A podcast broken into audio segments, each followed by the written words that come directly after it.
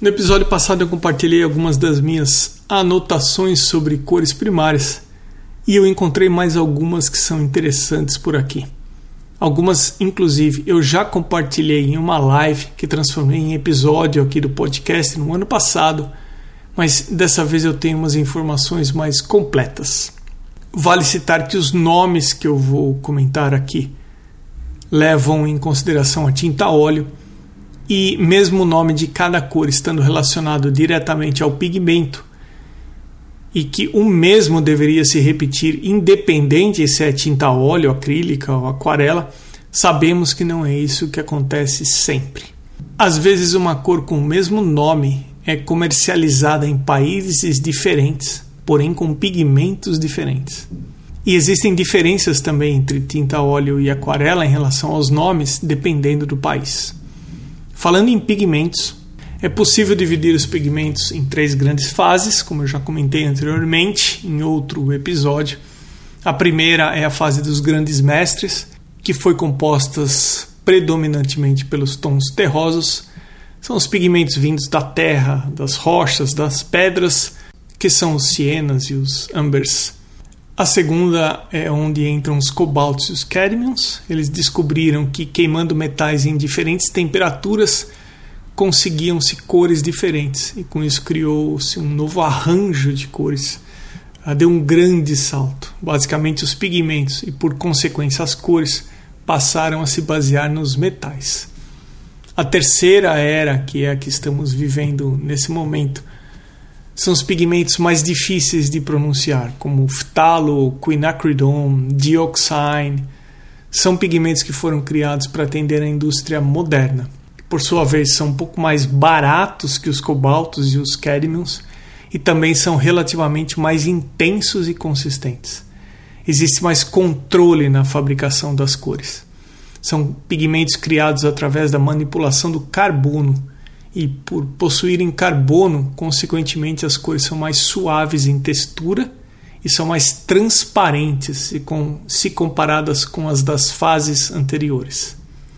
Alguns artistas não gostam de usar e não têm o black em sua paleta de cores.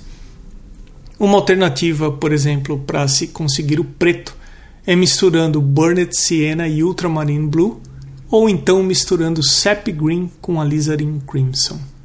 Não sei se você já reparou que em algumas embalagens de tinta óleo existe a palavra Hu, H-U-E, após o nome da cor.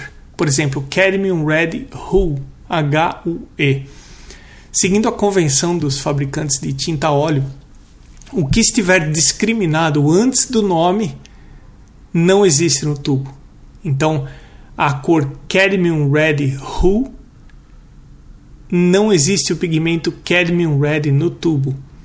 Na melhor das intenções, o que a empresa está fazendo é tentando criar as propriedades dessa cor, no caso desse exemplo Cadmium Red, no tubo.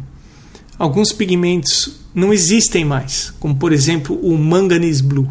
Então, nesse caso, essas cores foram recriadas. Mas leva-se o termo HU na embalagem, H-U-E.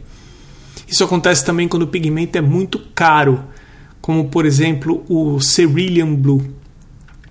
E é mais comum encontrar esse tipo de denominação na paleta de cores de estudantes.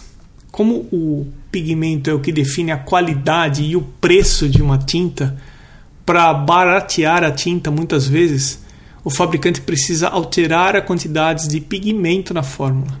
Isso faz com que ele adicione extensores estabilizantes e etc. Então, a relação é a seguinte: quanto mais barata a tinta for, menos pigmento existe dentro do tubo. A qualidade de uma tinta é diretamente proporcional à quantidade de pigmentos existente no tubo. Acompanhe o Arte Academia no Instagram no arroba Emerson Ferrandini. O podcast está também no YouTube, no canal Arte Academia. A seguir, o Instagram dos atuais apoiadores. Arte Gravura, Amanda underline Novas underline Arts, Beatriz underline Lima underline Arts, Cibele Monteiro ponto arte, Duarte underline Vaz underline Elaine underline Art underline Drawings Desenho.designio Irmigar underline Desenha. Janaína Ângelo.arte Maridelmonte.arte Mário Sérgio.freitas My underline Paintings. Mônica Mendes Artista. Msouto.art Osvaldo underline Soares underline arte. Patrícia underline PV Pellegrini Ivana. Sérgio underline Fuentes underline Ilustra. T Costa Arte. Van Casberg Vinícius Mendes Arte Agradeço também aos apoiadores anônimos. Eu sou Emerson Ferrandini, obrigado pela companhia e até o próximo episódio do Arte Academia Podcast.